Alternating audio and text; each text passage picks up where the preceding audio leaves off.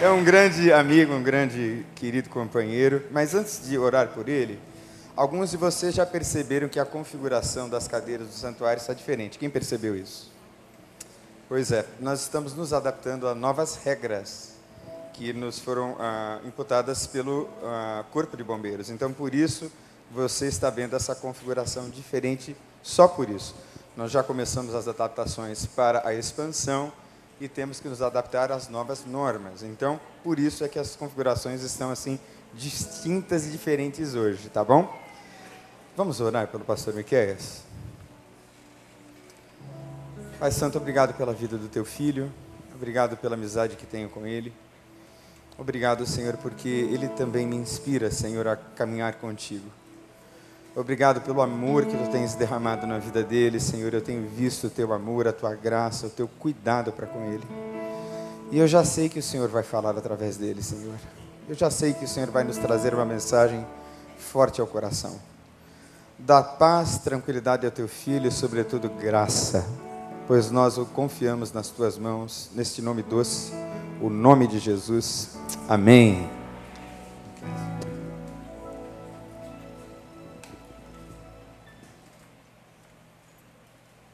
Bom dia a todos. Bom dia, igreja. Você percebeu que a gente estava um pouquinho perdido aqui no começo? É por causa da. A gente queria fazer essa transmissão ao vivo do pastor Vander, que está lá na República Tcheca. E ele está na estrada, na verdade, né? E eu acho que ele tem que tocar o plano 4G dele, porque não está dando certo, não. E aí acabou que toda hora, vai entrar? Não vai entrar? Aí senta, levanta, senta, levanta. E agora a gente está tentando que o Reginaldo acabou de sinalizar que não deu certo. Ele ia gravar um vídeo. A gente está aqui amanhã todo nessa expectativa, mas a gente vamos tentar para a noite, né? A gente ter esse vídeo aí que o pastor gravou lá da República Tcheca. Eu confesso para você que para mim assim é uma responsabilidade muito grande estar aqui. É uma responsabilidade, é um privilégio, mas uma responsabilidade muito grande ocupar ah, quando é, eu tenho a oportunidade, o púlpito que o pastor Vander tem pregado durante tantos anos e é um dos grandes pregadores que nós temos. E a gente está vindo do Congresso da Bíblia. Aí, além do pastor Vander, subiu aqui o pastor Israel, subiu aqui o pastor Luiz Saião e o pastor Carlos Novaes. E agora eu. É tipo, sai Cristiano Ronaldo, sai Lionel Messi e entra o ceifador lá do Flamengo. Eu estou me sentindo assim. Mas eu vou seguir uma dica que o pastor me deu. Em situações assim, depois de você ter tantos grandes pregadores, vou pregar pouco, porque eu tenho menos tempo para errar. E aí o pessoal, pelo menos, se não gostar da mensagem, gosta que vai almoçar mais cedo. Mas eu quero que você abra sua Bíblia aí, Mateus 6. Nós vamos ver do versículo 1 ao versículo 4. Mateus 6, de 1 a 4. Mateus 5, 6 e 7. Eu sempre falo isso, porque para mim isso é muito verdadeiro. A Bíblia toda é muito preciosa, o texto bíblico todo é muito precioso, é palavra de Deus para nós. Mas esses três capítulos em especial, eles são extremamente importantes, porque os estudiosos dizem que Mateus 5, 6 e 7 é a compilação, é o resumo de todo o ensinamento de Jesus. O sermão do monte. É por isso que eu gosto tanto desses textos de Mateus 5, 6 e 7. As últimas duas vezes que eu preguei aqui, eu preguei no capítulo 5 de Mateus. Primeiro eu preguei no Bem-aventurados são os pobres de espírito, depois eu preguei Bem-aventurados mansos. E agora eu quero continuar no capítulo 6 do Evangelho de Mateus. E no Evangelho de Mateus, esses três capítulos, o Sermão do Monte, nós encontramos absolutamente tudo que nós precisamos para viver bem. Jesus fala de absolutamente todas as questões, das maiores às menores. Jesus fala das grandes questões que nós temos existenciais, do porquê nós estamos aqui, qual o sentido da vida, qual o sentido da existência.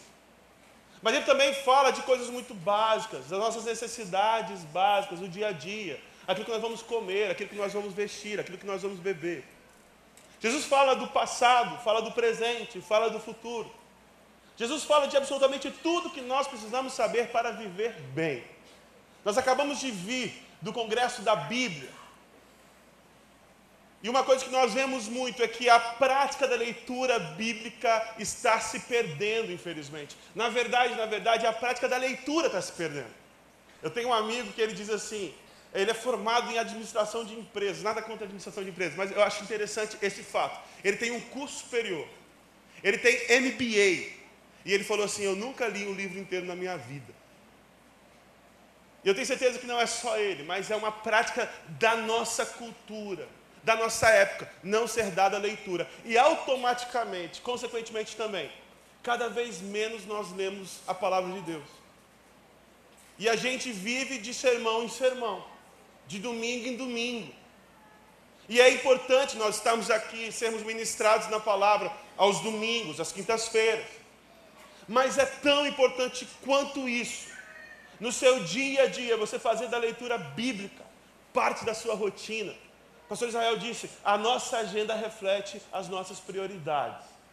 Eu quero te dar uma dica, você que não tem o hábito da leitura bíblica, começa lendo o Sermão do Monte. Mateus 5, 6 e 7. Você vai achar simplesmente fascinante. Eu tenho certeza que você vai querer continuar lendo essa palavra maravilhosa que transforma a vida, que nos traz paz, que nos traz esperança, que nos traz conforto. Eu quero ler com você Mateus 6, de 1 a 4. A palavra de Deus diz o seguinte: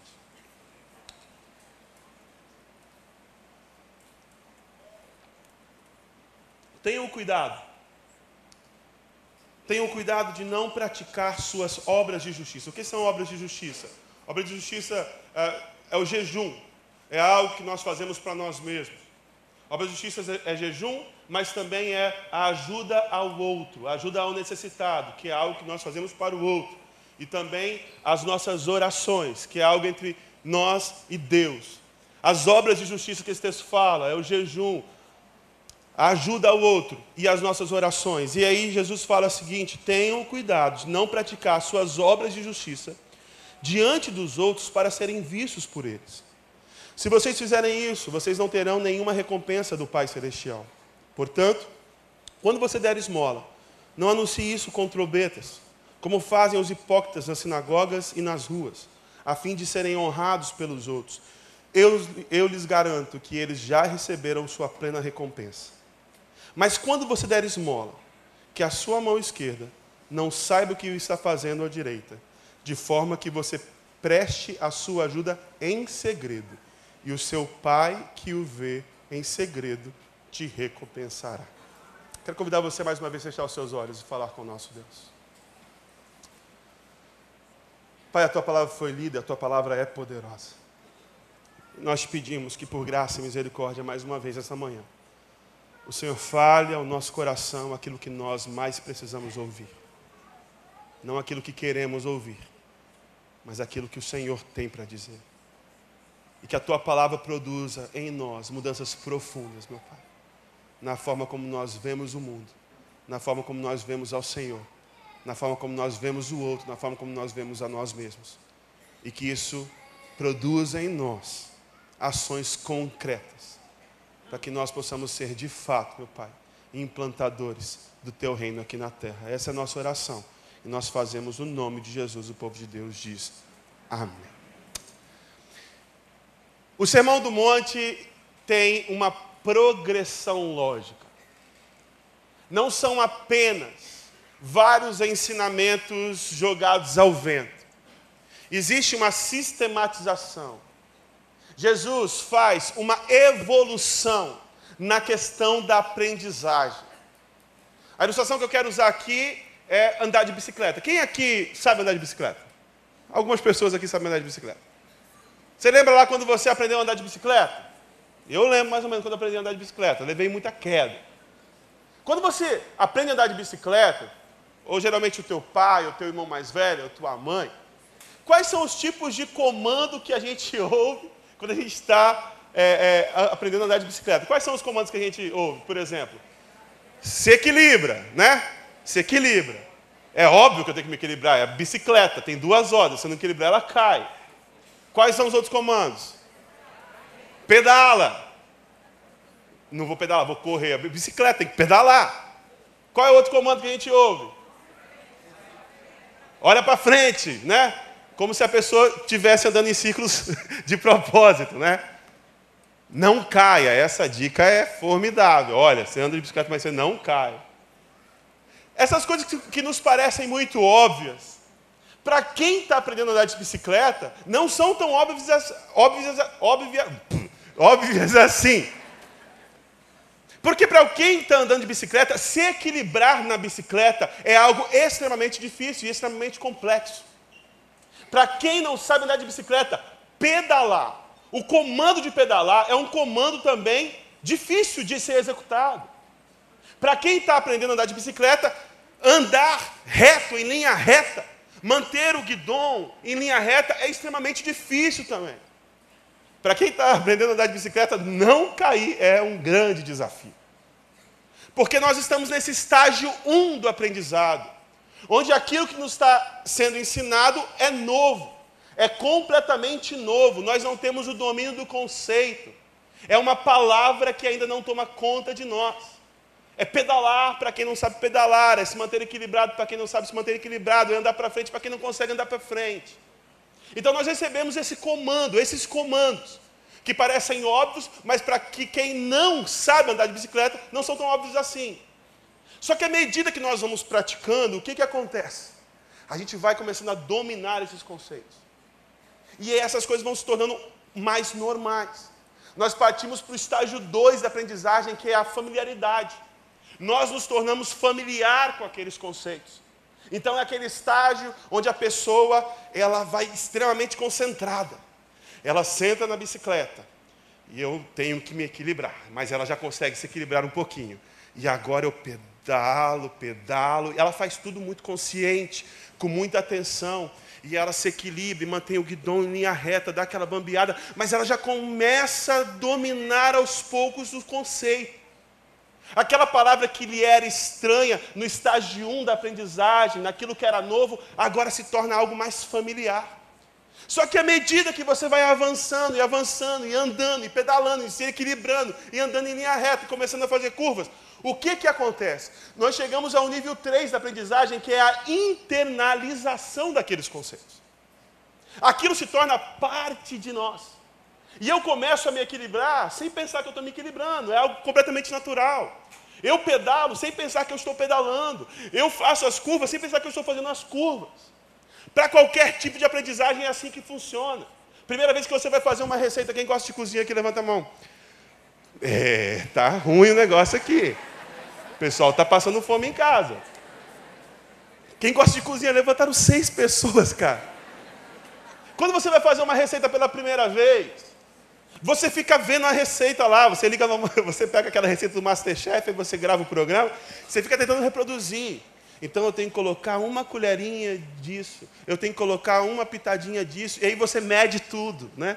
Você mede tudo no copinho e tal, você usa as colherinhas, você usa todas as medidas. Mas ao, ao, longo do processo, quando você domina aquela receita, você já vai fazendo, você já vai colocando, você não precisa mais medir porque você já sabe aquilo.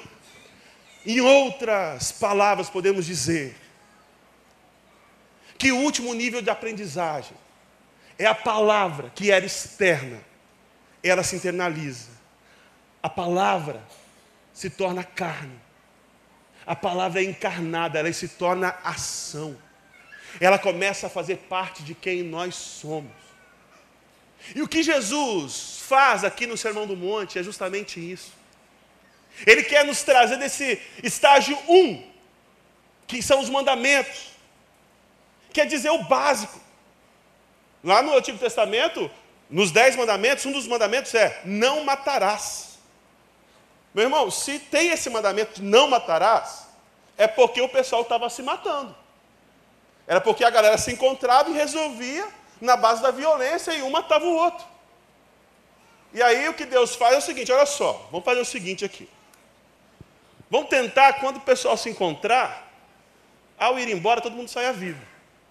Vamos começar assim: não matarás. Quando você encontrar com outra pessoa, não tenta resolver as coisas tudo na base da violência, matando o outro. Vamos preservar a vida um do outro.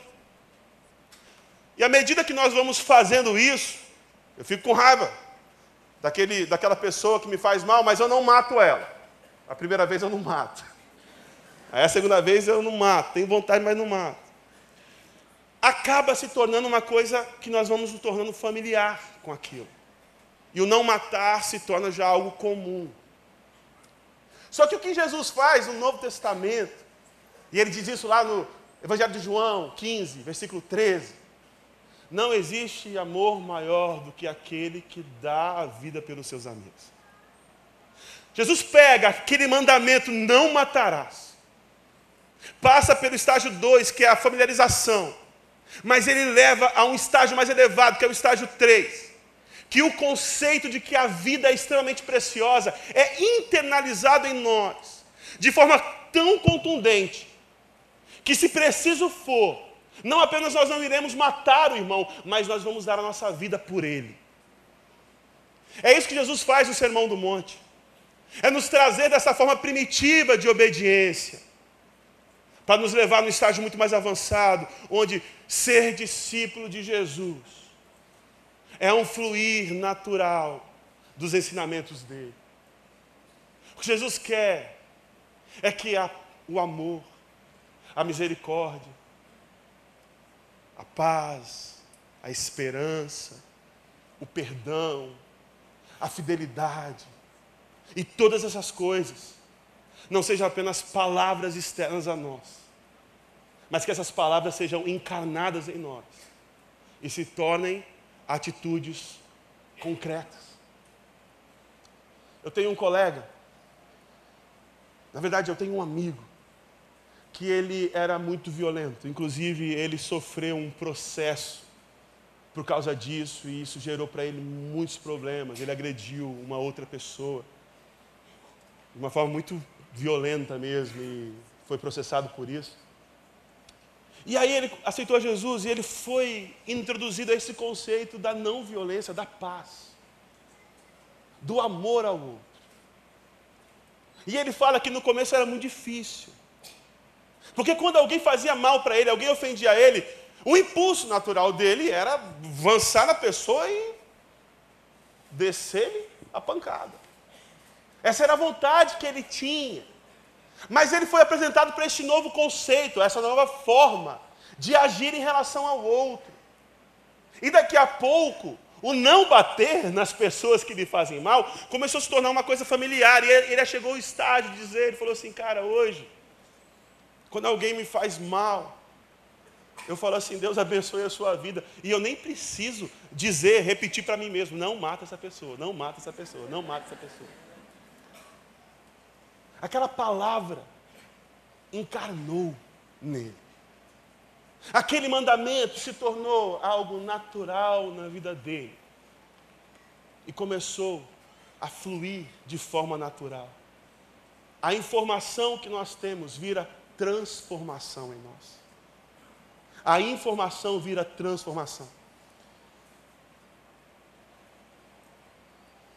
No Sermão do Monte, Jesus está interessado e nos trazer desse nível, onde fazer a vontade de Deus é algo simplesmente natural.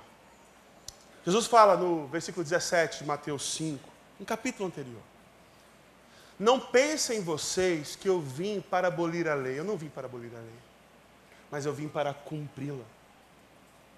Uma outra tradução possível para esse eu vim cumpri-la seria eu vim encarná-la.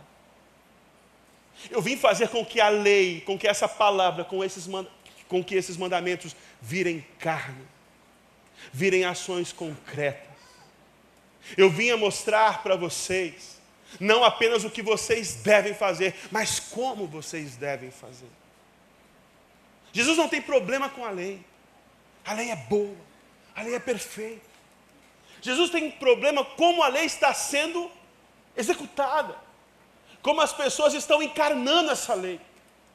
E aí ele diz: Eu vim, não para abolir a lei, mas para cumpri-la, para encarná-la, para que a palavra realmente se encarne, para que a lei de Deus se encarne. Nas palavras do profeta Jeremias, onde Deus fala para ele: Olha, Jeremias, a respeito da vinda do Messias, ele fala assim: Olha, vai chegar um dia onde eu vou imprimir no coração do homem a minha lei. Repare que não são apenas mais as pedras, onde é escrito a lei do Senhor. Ah, meu Senhor, teu Deus, não terás outros deuses diante de mim, não adulterarás, não matarás, não dirás falsos testemunhos, não cobiçarás. Não vão ser apenas palavras soltas ao vento, não vai ser apenas uma pedra escrita o que você deve, o que você não deve fazer, mas Deus vai escrever no nosso coração a sua lei, de forma que nós, no fluir da vida, Pastor Marcos gosta muito dessa expressão, da vida na vida, nós pratiquemos esta lei. Que isso se torne algo natural aos discípulos de Jesus. Existe uma progressão no Sermão do Monte. Lá no capítulo 1, no capítulo 5, no versículo 1, eu preguei isso aqui já. Jesus fala assim: Bem-aventurados são os pobres de espírito. É um anúncio.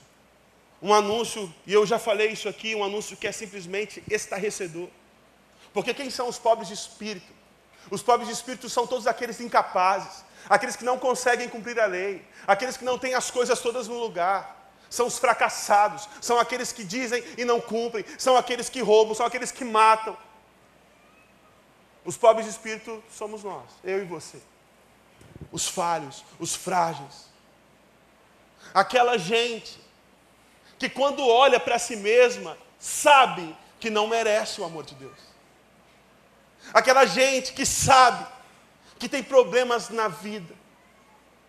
E aí Jesus começa com esse anúncio estarrecedor: olha, você que está com a vida toda torta, toda errada, a graça de Deus é para você também. Jesus começa com esse ensinamento. Mas Jesus não para nisso. Jesus não para dizendo que você, do jeito que você está, recebe a graça de Deus. Isso é verdade, mas Jesus começa a nos ensinar como viver uma vida debaixo da graça. Jesus não apenas faz o anúncio de que todos nós somos filhos amados de Deus e que a graça atinge a todos nós, mas Jesus vai além e fala assim: agora olha só, eu vou mostrar para vocês como é que viver a graça é. E aí no capítulo 5, Jesus fala sobre aquelas coisas ruins que nós fazemos, nos afastam de Deus. Jesus fala sobre o homicídio. Jesus fala sobre o adultério. Jesus fala sobre o juramento sem falso. Jesus fala sobre essas coisas que todos nós concordamos que são coisas ruins e que nos afastam de Deus. Mas aqui no versículo, no capítulo 6, Jesus faz uma coisa muito interessante. Jesus está dizendo para nós aqui não são apenas as coisas ruins que nós fazemos que, nós, que nos afastam de Deus. Mas existem boas coisas que nós fazemos que também nos afastam de Deus. Olha que coisa interessante. Que Jesus nos ensina no Sermão do Monte. É que existem coisas ruins que fazemos que nos afastam de Deus, mas existem coisas boas que fazemos que também nos afastam de Deus. Porque para Jesus,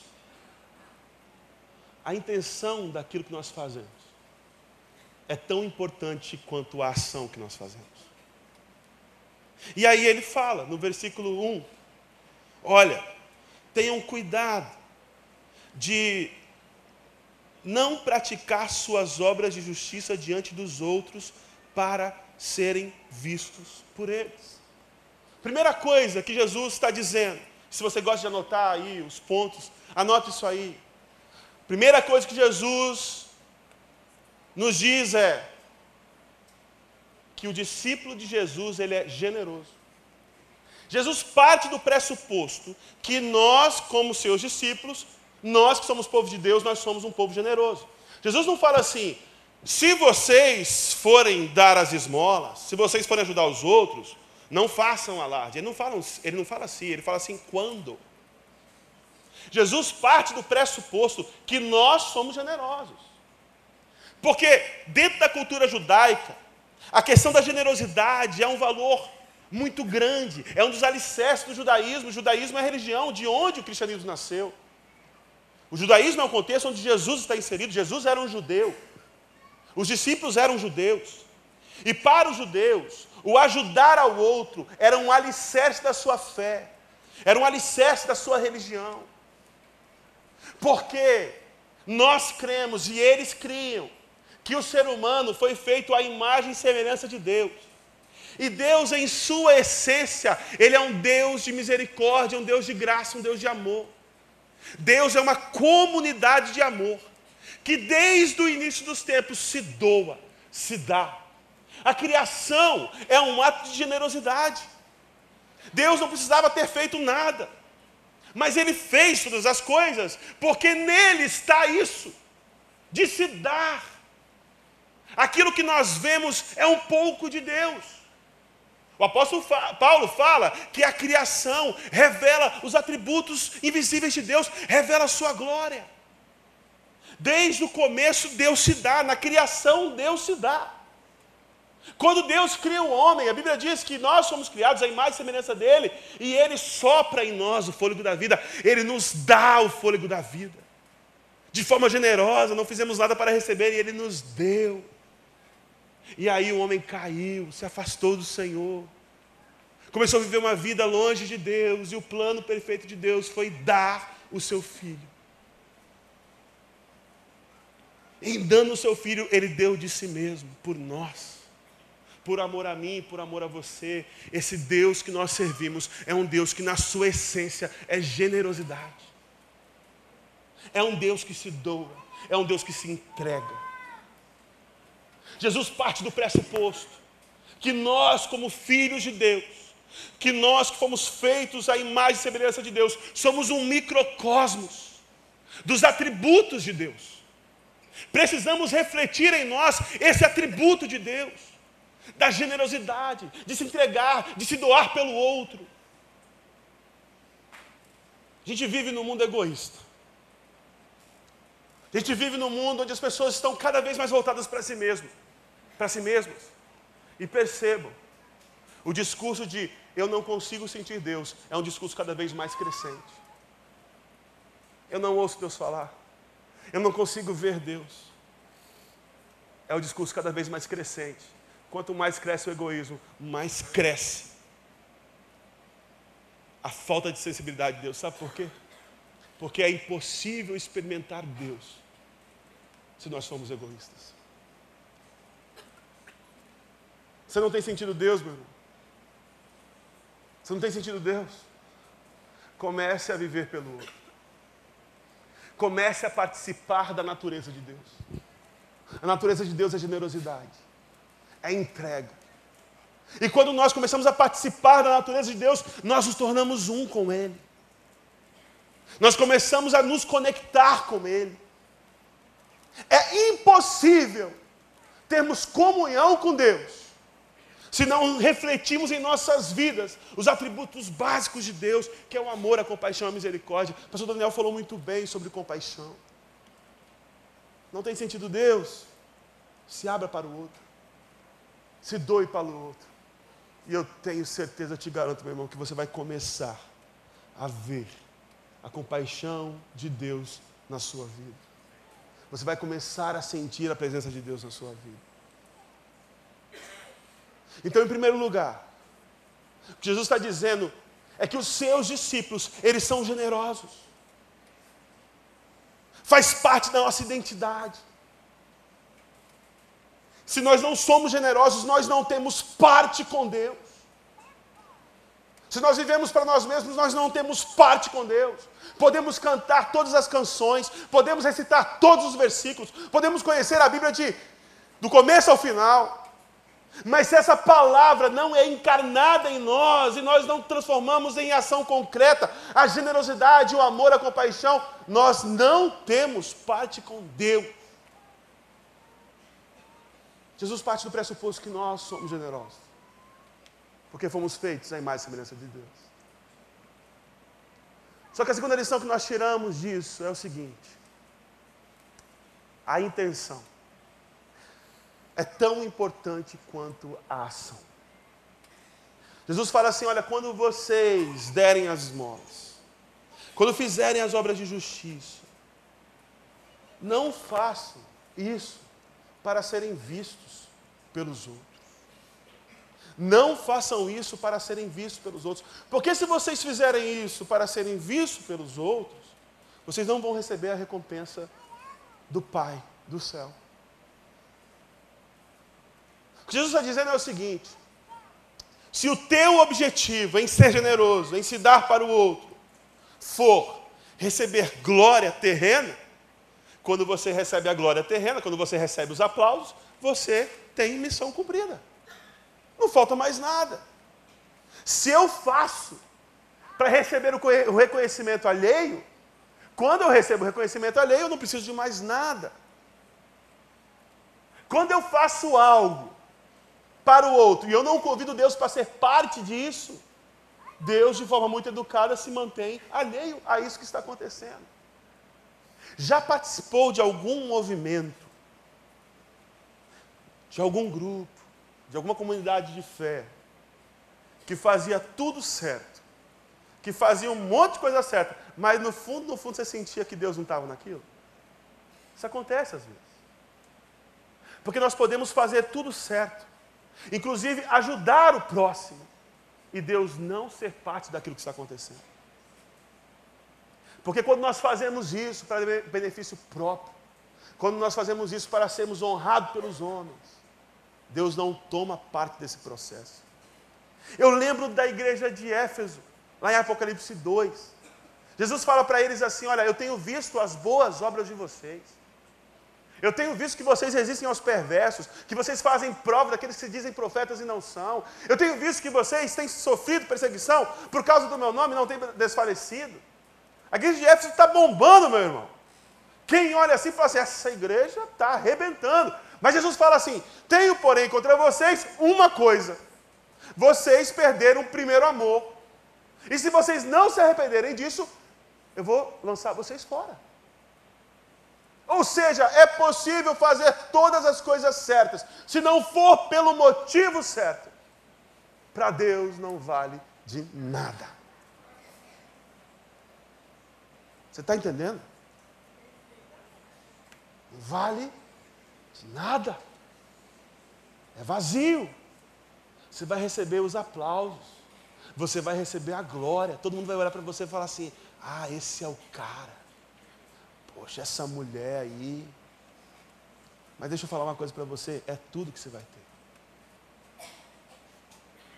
E isso é muito pouco. A glória e a honra terrena é muito pequeno perto daquilo que Deus tem para nós. Porque para nós o mais importante não é ser honrado pelos homens, mas é ouvir da boca do Pai, servo bom e fiel. Servo bom e fiel. Jesus fala assim: olha, não faça, não toca trombeta. Não toca trombeta. Para que você vai querer chamar a atenção dos outros? Para que você vai querer se mostrar? Eu que estou te vendo em secreto, eu vou te recompensar.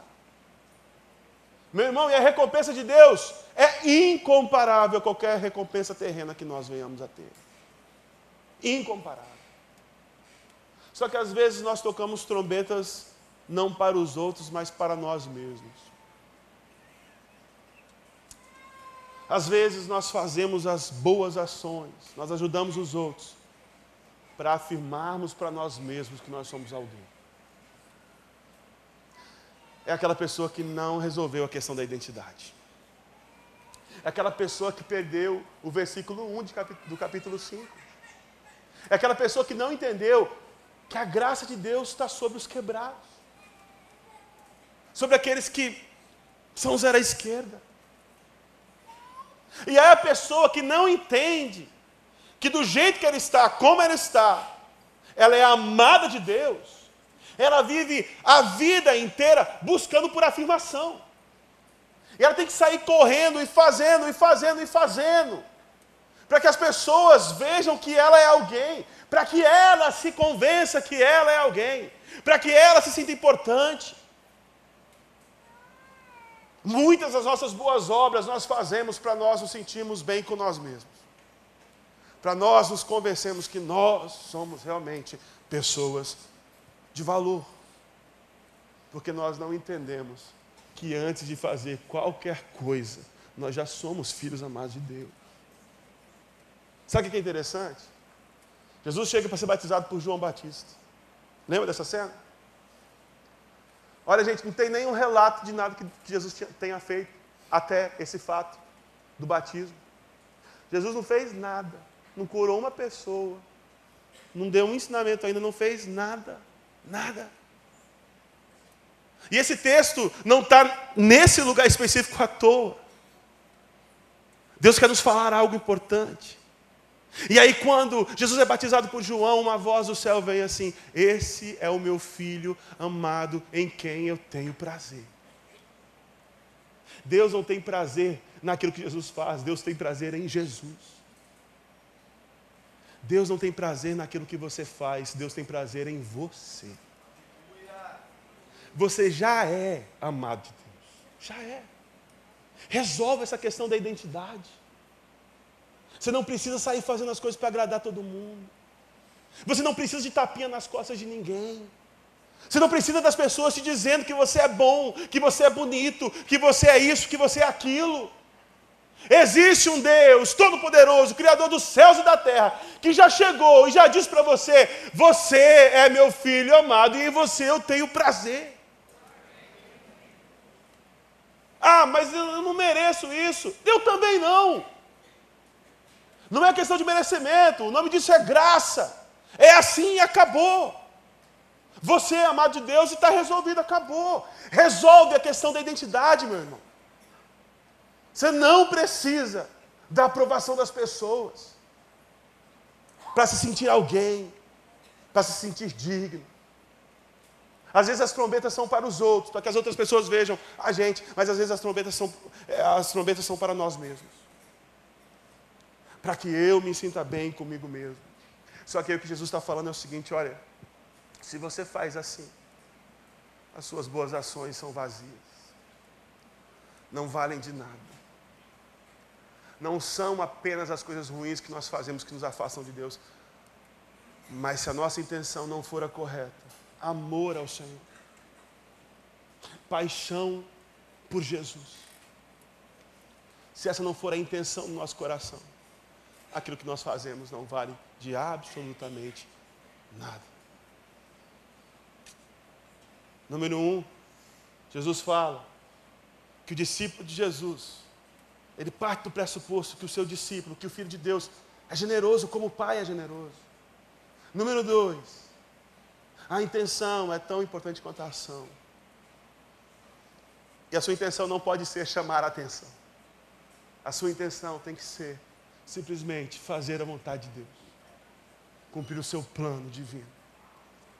E a terceira e a última lição que eu queria tirar está lá no versículo 3, que diz assim: quando você der esmola, que a sua mão esquerda não saiba o que está fazendo a direita.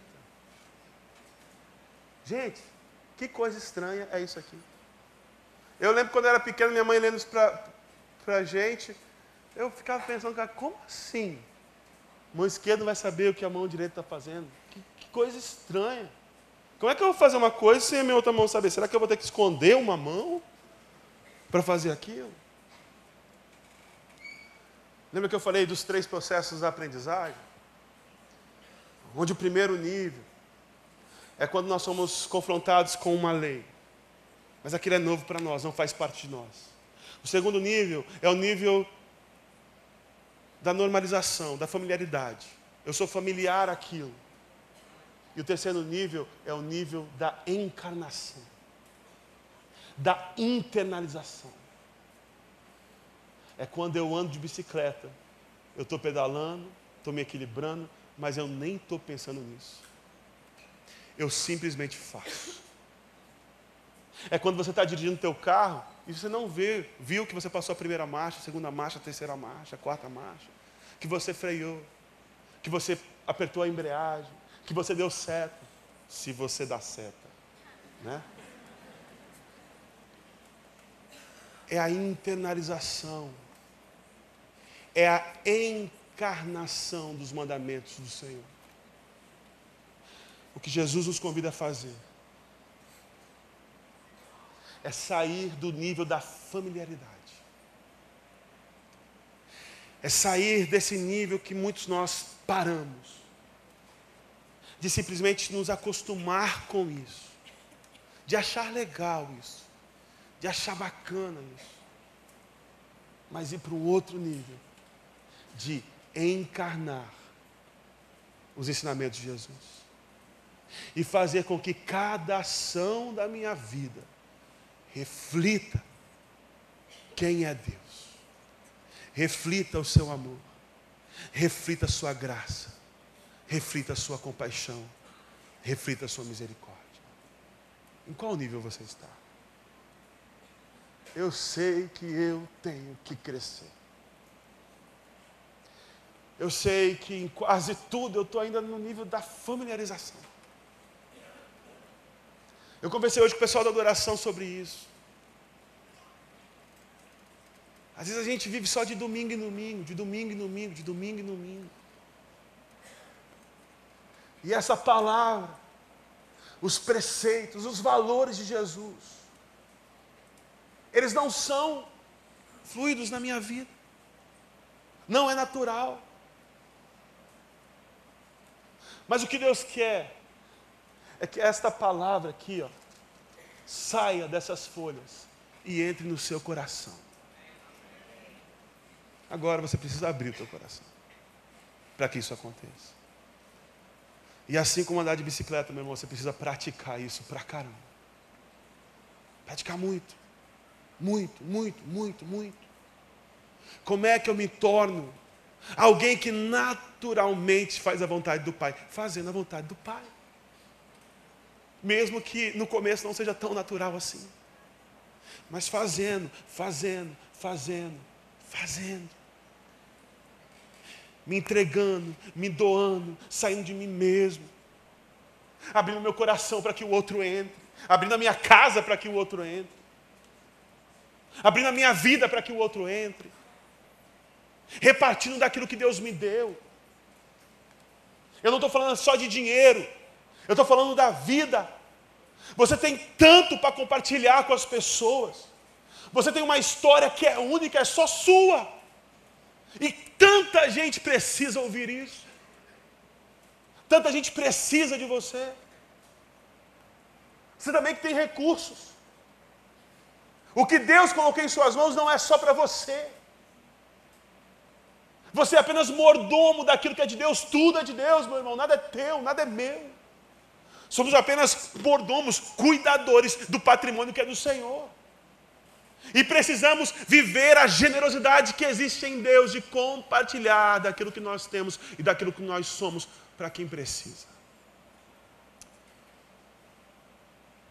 Eu quero encerrar fazendo uma oração. Três orações, na verdade. Eu quero que você, nesse momento, feche seus olhos e reflita sobre aquilo que foi dito. E a primeira oração que eu quero fazer é para você que ainda se sente esse miserável, esse indigno, esse sujo, essa pessoa que não é querida, que não é amada por ninguém. Eu quero falar para você agora. E te dizer que não importa o que você tenha feito. O Senhor te ama e Ele te quer assim como você está. Resolve essa questão. Você só pode resolver essa questão aceitando essa verdade, que você é filho amado de Deus. Eu quero orar por você. Mas eu quero orar para você também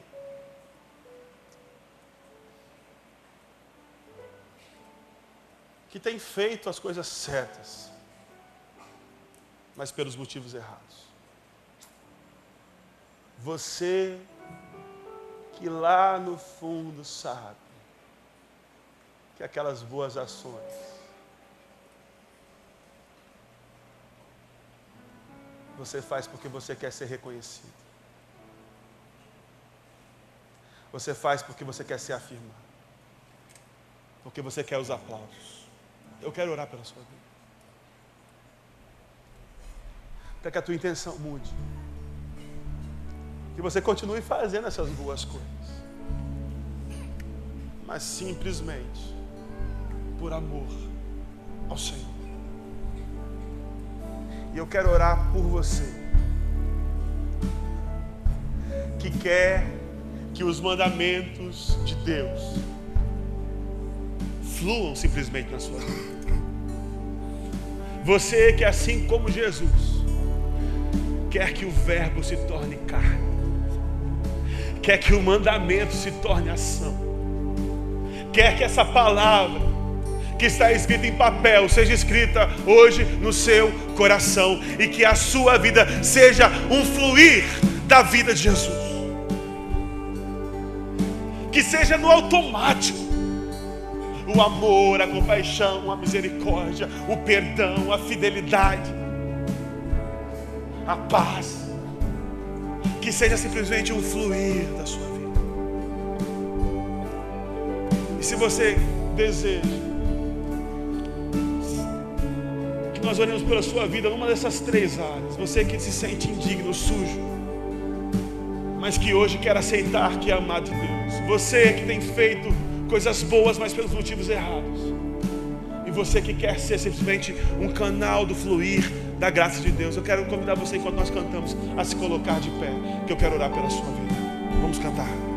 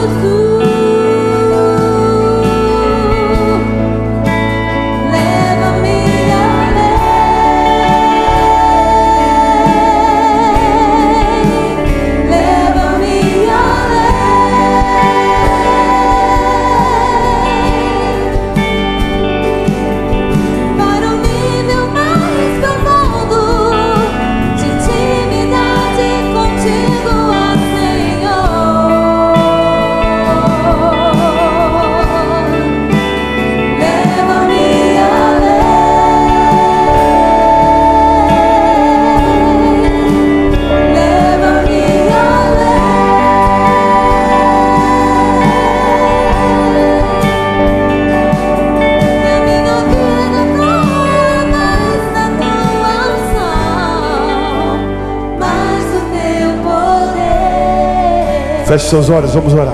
Pai, muito obrigado porque a tua palavra é poderosa e penetra profundamente nos nossos corações. Muito obrigado porque a tua palavra encontra os caminhos mais escuros de nossa alma. Nesta manhã, meu Pai, eu quero te suplicar por aqueles teus filhos e filhas que se sentem sujos, indignos, miseráveis. Aqueles que são incapazes de sentir o teu amor. Aqueles que sabem não conseguem, aqueles que sabem que são falhos, aqueles que têm consciência da sua maldade, do seu pecado. Que no nome de Jesus todas as cadeias sejam quebradas e que todas as mentiras de Satanás sejam desfeitas agora. E que eles ouçam a tua poderosa voz, dizendo nos seus ouvidos: Você é o meu filho amado eu tenho alegria em você.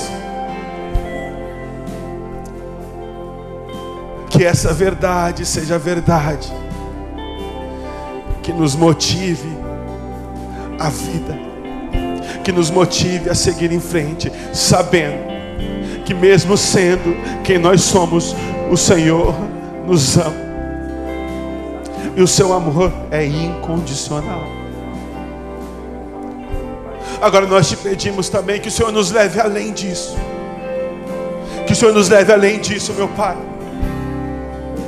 E que o Senhor purifique as nossas intenções. Tire de nós todo sentimento de insegurança. Tire de nós todo esse orgulho. Tire de nós toda essa necessidade que nós temos de chamar a atenção, a necessidade dos aplausos, Senhor. Mas que nós busquemos simplesmente ouvir da tua boca: Esse é o meu filho amado, servo bom e fiel. Que a nossa motivação seja simplesmente o Senhor, que o Senhor seja a nossa paixão, que o Senhor seja o nosso impulso e que sejam enraizados no Senhor. Que nós nos doemos para os outros, que nós nos entreguemos aos outros, que nós pratiquemos as boas obras de justiça. E eu te peço, meu Pai, que no nome de Jesus, o Senhor nos leve além, além, além disso. Nos tire simplesmente da familiaridade, Senhor nos tire desse conforto que nós temos em simplesmente ouvir a tua palavra, em achar legal a tua palavra, em estar, meu Pai, à vontade com esses conceitos, mas que a tua palavra em nós sim carne, que o Verbo se torne carne em nós, que nós venhamos internalizar essa palavra, que o Senhor escreva os seus mandamentos no nosso coração e que a nossa vida seja um fluir natural do teu amor, da tua misericórdia, da tua compaixão, da tua graça, e onde quer que nós estejamos, todos possam, meu Pai, receber desse teu amor, que todos possam reconhecer em nós, meu Pai, aquilo que o Senhor é, Senhor e que as pessoas ao nosso redor sejam transformadas por esta palavra viva em nós. Nos faz instrumentos, meu Pai, nas tuas mãos. Que os teus mandamentos sejam escritos no íntimo do nosso coração. Seja a nossa vida um fluir natural da tua graça. Essa é a nossa oração. E nós fazemos nome de Jesus. E todo o povo de Deus diz: Amém, Amém, Amém. Que Deus abençoe a sua vida. Aleluia. Louvado seja Deus.